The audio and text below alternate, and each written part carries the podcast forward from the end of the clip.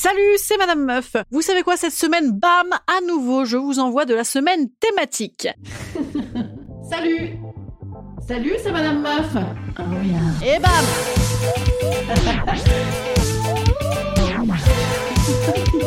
Et bam Et bam C'est Madame Meuf.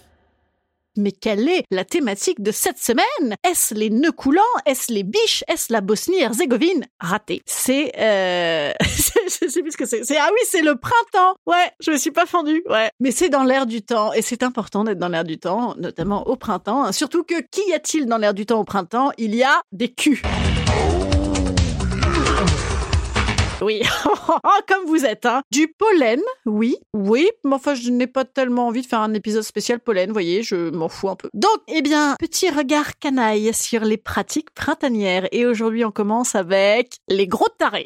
oui, vous avez remarqué? Ils sont sortis, ils sont ressortis. Les insultants, les agressifs, les insistants, ils sont revenus. Alors en plus, franchement, n'y voyez aucune tarophobie. Non, de mon côté, attention, qu'il n'y ait pas de mal donne. Moi, j'aime beaucoup, beaucoup les tarés. Voilà, étant moi-même un peu taré les failles, les crevasses, les névroses, les peurs de la mort, les perditions. Ah, j'adore ça, moi. Ça, ça non, c'est vrai.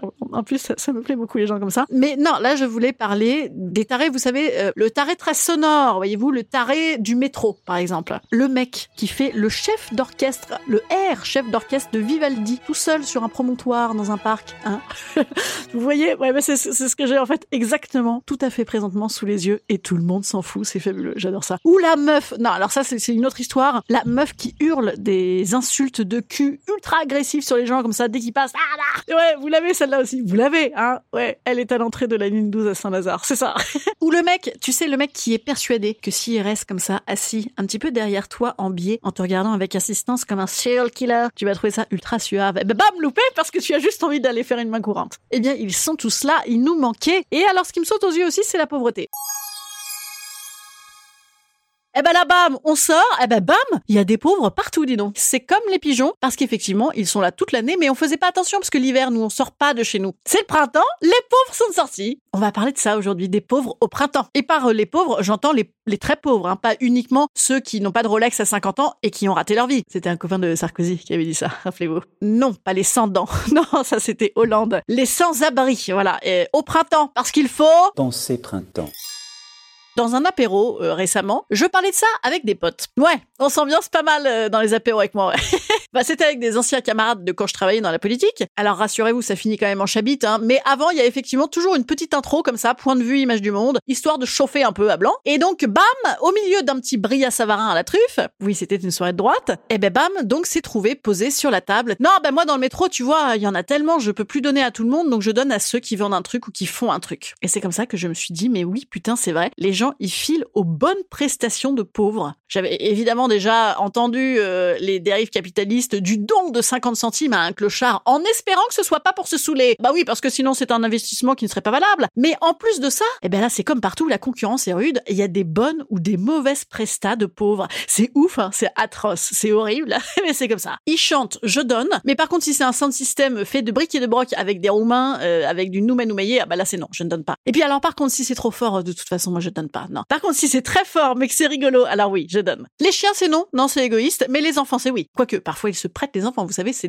peut-être même des faux enfants. Le mieux évidemment restant de donner donc à un clochard qui vend un truc. Vendre c'est bien parce que le mec tu vois il se remet dans le game. C'est game changer ça pour toi le clochard, bravo voilà, vous avez envie de pleurer il y a quelques années, j'ai vu un spectacle à Avignon. Et j'avais vu une pièce au Train Bleu, ou anciennement le Train Bleu, là, je sais plus comment ça s'appelait. Donc, un théâtre de gauchistes, assez chouette, où moi j'ai vu une tripotée de spectacles. Et celui-là, dont j'ai envie de vous parler, s'appelait On a fort mal dormi. Et tu m'étonnes, puis après, nous, on n'a pas bien dormi non plus d'ailleurs, parce que, en fait, c'était un spectacle qui était fait euh, des récits de Patrick Declercq, ethnologue, qui s'était habillé en clochard et fait ramasser dans la rue pour pouvoir raconter le quotidien des SDF et la vie des SDF en centre d'accueil. C'est la compagnie Coup de Poker qui avait fait ça. Il parlait dans ce spectacle notamment de la trêve hivernale. Vous savez, la trêve hivernale, c'est-à-dire que le 31 mai, bam, bon bah faut y aller là, monsieur dame, faut pas rester là. Non, bah en plus, et une chance, c'est les jours en or chez Quechua. et eh bien donc c'est à ce moment-là, finalement, disait Patrick de Clercq, qu'il y a le plus de décès à déplorer dans les rues parce que on dit que la misère est moins dure au soleil. Et bien non en fait, parce que la nuit on se pèle le jonc tout de même, et donc euh, bah, c'est là que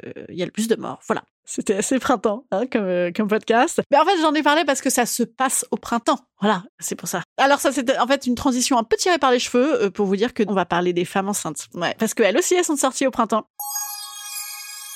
Les femmes enceintes, eh ben bam, il y en a partout, c'est la saison. Et bien donc je me rends au parc et bam, femme enceinte, all over me. Là, comme ça, étouffée, étouffée, croulant sous les femmes enceintes. Ah bah oui, donc c'est la période, hein, c'est-à-dire que déjà, les manteaux tombent, donc on voit les petits bidous. Et puis surtout, eh bien, eh ben c'est les gens qui ont ken l'été. J'habite dans un quartier à Paris qui est renommé Poussetland, Idest, à savoir les Batignolles. Et ça grouille de mouflés, ça grouille de trentenaires, et notamment de trentenaires un petit peu pétés de thunes. Ah bah c'est tout moi. Ah bah c'est tout moi ça, écoutez, jeune et riche. et donc, j'ai écouté ces conversations de trentenaires bourgeoises établis. Ouh là là, quel ennui, hein Oh là là, que c'est pénible, c'est atroce, hein. Le taux immobilier, les... Pour un million deux Non, bon non, t'as plus rien. Les game changers Eh ben oui, c'est eux, c'est ceux-là, les gens qui, qui choisissent les SDF. Euh... Ben oui. Et les... Euh... Son mari a un énorme poste. Donc revenons aux femmes enceintes. Au mieux de ces groupes, eh bien, c'est les vedettes. Alors je t'arrête tout de suite, femme enceinte. Pas du tout. Les gens n'ont Dieu que pour ton nombril précisément, c'est-à-dire pour le processus de fabrique d'enfants. C'est ça qui intéresse, pas toi. Ah, et aussi un petit peu ton format, parce que oui, ça quand même c'est très intéressant. Mais rassure-toi, parce que ça n'est que l'introduction d'un long mouvement d'oubli de toi et de décentrage, où plus personne n'en aura plus rien à foutre de ta gueule, ni tes parents, ni ton mec, ni toi-même. voilà. ça va mieux? Ah non, mais du coup, au parc, comme ça, elles avaient plein de public, les meufs. Elles étaient, non, elles étaient en pleine forme. Elles étaient, oh là là, tout en rondeur. Oh, c'est, oh, ça se voit pas de dos. Oh non, non, ça se voit pas de dos. Et eh ben bam, il ne nous manquait plus qu'un seul sujet bien sûr, les gens dehors qui mangent avec des couverts en plastique. Non pardon, c'est interdit, avec des petits couverts en bois qui râpent la langue. Hein, c'est vrai que quand tu lèches ces couverts en bois, tu as l'impression d'être un chat, c'est horrible. Et en même temps, c'est vrai, ça n'est pas fait pour lécher, absolument. Et en même temps, moi je suis une énorme merde en pique-nique. Moi j'enchaîne, j'enchaîne. Bouteille sur bouteille.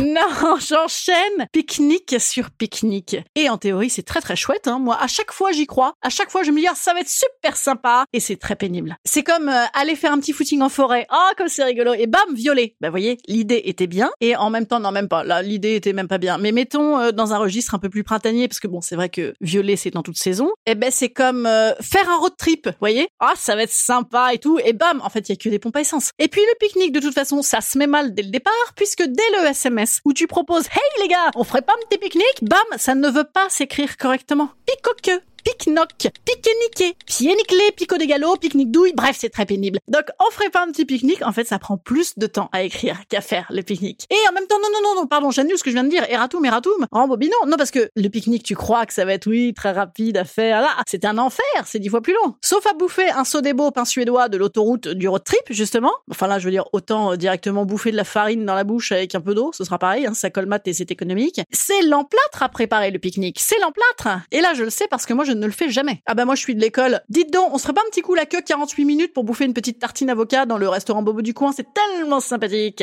Ah ouais, mais ça n'a pas de goût. Ah bah je vous l'ai dit, moi j'habite au Batignolles en fait. Donc euh, vous savez là où il y a des femmes enceintes, des gens qui disent game changer et qui bouffent des avocats toast à 17,90€. Tu prends de l'avocat, tu fous une tranche de pain, t'appuies avec la fourchette, bam, avocado toast. 17,90€.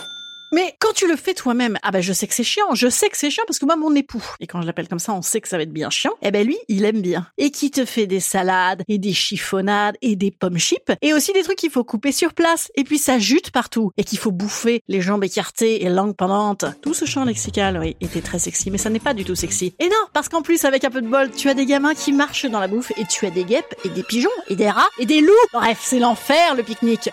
Tout ça pour un coup sur deux, oublier le principal, le rosé. Franchement, ça vaut pas le coup. Autant faire que rosé. Instant conseil. Instant conseil. Instant bien-être. Instant je vous conseille donc le rosé avec le petit pochon qui garde le froid de chez Jiffy en polyuréthane véritable. Ah ça c'est un chouette investissement pour un vrai pique-nique euh, nature.